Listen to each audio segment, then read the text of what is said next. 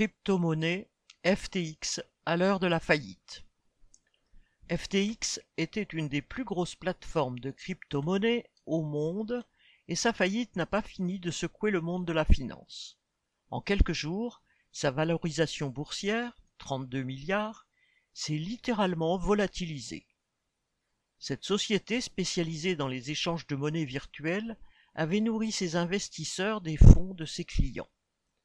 À la fin, elle était riche de deux tiers de dette et d'un tiers d'une monnaie, virtuelle, le FTT. Quand cela s'est su sur les marchés, un de ses concurrents a fait chuter le cours du FTT. FTX s'est révélé une coquille vide et a fait faillite. Le patron de FTX est réfugié aux Bahamas et ses concurrents en appellent maintenant à une régulation du secteur.